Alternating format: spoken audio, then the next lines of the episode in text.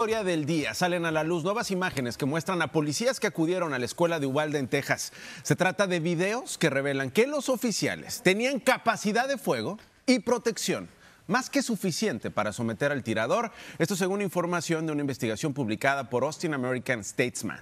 Una cámara captó el momento en que por lo menos dos oficiales, uno con un arma larga y otro con un escudo antibalas, estaban apostados a la entrada de un pasillo 19 minutos después de la llegada del sujeto armado, pero no fue hasta más de 50 minutos después que los agentes irrumpieron en el aula y lo enfrentaron en una emotiva reunión de la Junta Escolar. Los familiares de las víctimas exigieron respuestas. Vladimir Flores de la estación local de Telemundo San Antonio nos tiene el reporte.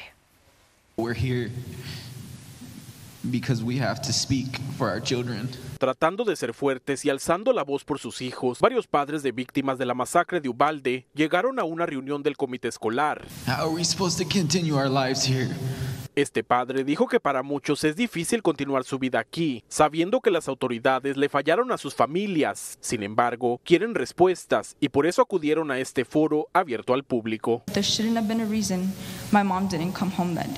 Presentes también estuvieron los hijos de la maestra Irma García, cuyo esposo también murió de un paro cardíaco. Ellas dijeron que maestras como su madre están dispuestas a dar la vida por sus estudiantes, pero que esta tragedia les demostró que nadie se preocupó por ella. El más mencionado en la reunión fue la un jefe de la policía del distrito, Pete Arredondo, quien hasta hoy no ha dado la cara ni se ha presentado ante el comité estatal, que ya comenzó una investigación y a quien los padres pidieron fuera despedido. Los padres cuestionaron por qué Arredondo no tenía una llave maestra si era el jefe de la policía y por qué autoridades duraron tanto tiempo sin tomar acción. El comité solamente los escuchó sin dar declaraciones, pero el testimonio que impactó a todos los presentes fue el de esta empleada de la funeraria que está al cruzar la calle de la escuela. Myself and coworkers directed the children to the funeral home and sheltered them. Ella compartió que tras escuchar los balazos y ver a los niños correr, fueron ella y otros empleados del lugar quienes los resguardaron hasta que llegaran sus padres, acción que para ella solo reitera que ninguna de las autoridades de Ubalde ni tampoco la escuela tenían plan de acción en caso de emergencia. Vladimir Flores, hoy día, Noticias Telemundo. Y esto es algo gravísimo y va en, en, el sentido en que los padres, los familiares de los niños que desafortunadamente no sobrevivieron, pero también quienes sí sobrevivieron, han apuntado, necesitamos responsables. ¿Dónde están los responsables? Uno, de evitar que este hombre llegara a la escuela y dos, de evitar que durara tanto, 77 minutos mm. activo en una escuela, sin que, a pesar de que la policía estaba bien equipada, Nicole, claro. pudieran detenerlo. Y más aún cuando escuchábamos y vimos en los reportes de las llamadas al 911 una y otra vez de los estudiantes que estaban en las aulas pidiendo auxilio que entraran estos policías. Sin duda, algo indignante. Responsables es lo Sí, que piden los padres. Por supuesto. Y otra historia que pues, nos está tocando el corazón es que en Houston, Texas, un niño fue declarado muerto luego de haber sido dejado dentro de un automóvil durante unas dos o tres horas por su madre, que estaba pues preparando el cumpleaños de su otra hija de ocho añitos. Es de verdad muy triste, Nicole. Los oficiales encontraron al menor con el cinturón de seguridad todavía abrochado y de acuerdo con su mamá, él sabía cómo desabrocharse solo el cinturón de seguridad. La historia la tiene María Vargas Peor. Este lunes en Houston, un niño de unos 5 años que fue dejado dentro de un vehículo fue hallado sin vida. Dicen que fue por medio tal vez entre dos a tres horas, tenemos que confirmar eso y estaba ocupada porque se están preparando uh, para, para una fiesta que iban a tener para la otra niña, nos dicen que es una niña de 8 años. It's okay, guys.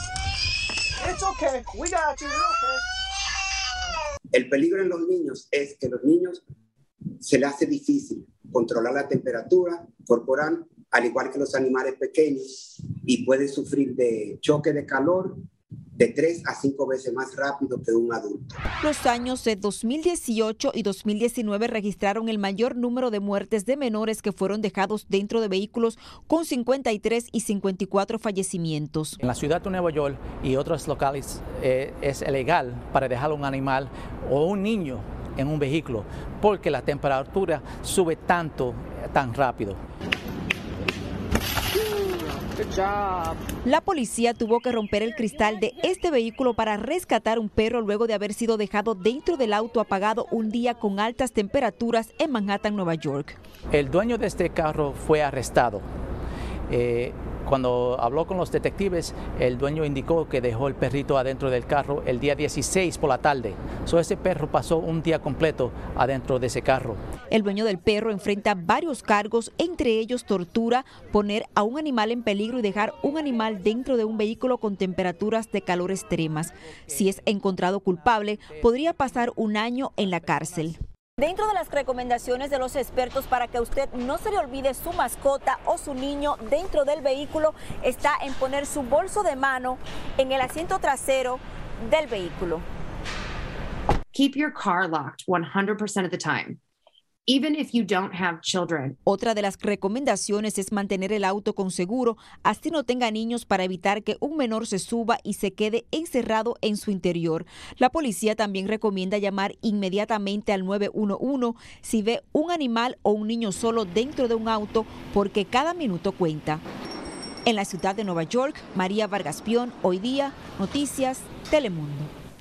Sin duda una noticia alarmante, algo que deberíamos prestar muchísima atención en esta época de tanto calor. Hay que destacar, Nacho, que 910 niños han fallecido en esta situación desde 1998, así que es algo que pasa más frecuente de lo que pensamos. Y nos quedamos en Nueva York, en Manhattan, un taxi atropelló a seis personas y sembró el caos en una concurrida intersección tras subirse a una acera y estrellarse contra un edificio. Mire las imágenes.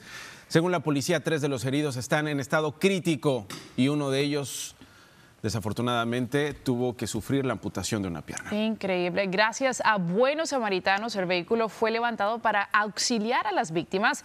Investigadores creen que el conductor habría sufrido una emergencia médica, pero aún no se ha determinado la causa del accidente.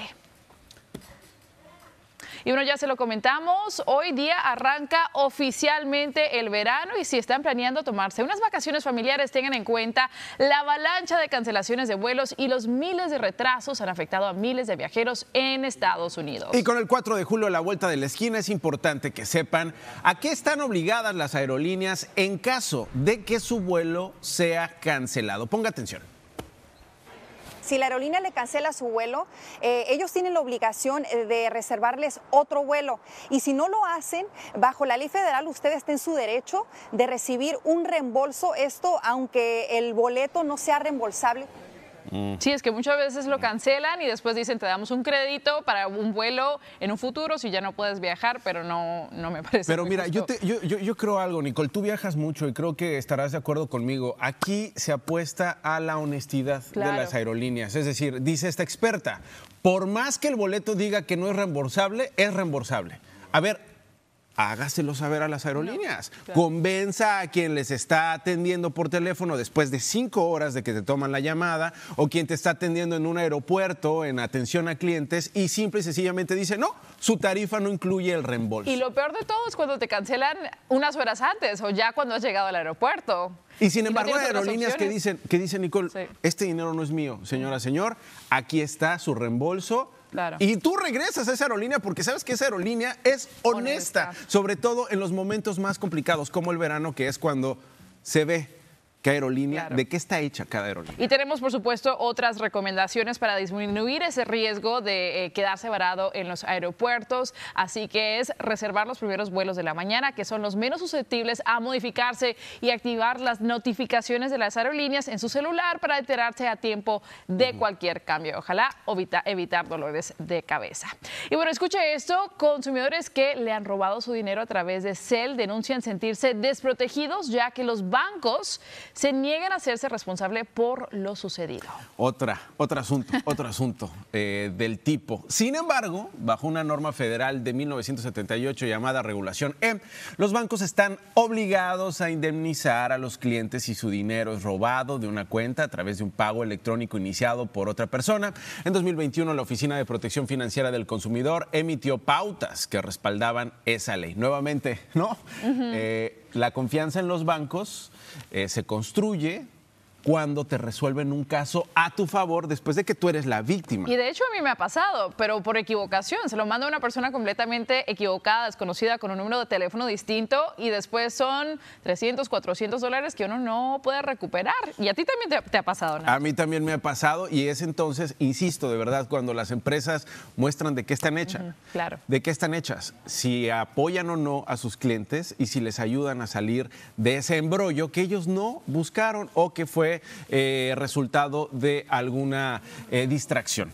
Miren ustedes lo que parece ser el pez de agua dulce más grande del planeta. Se trata de una mantarraya que fue atrapada en el río Mekong en Camboya.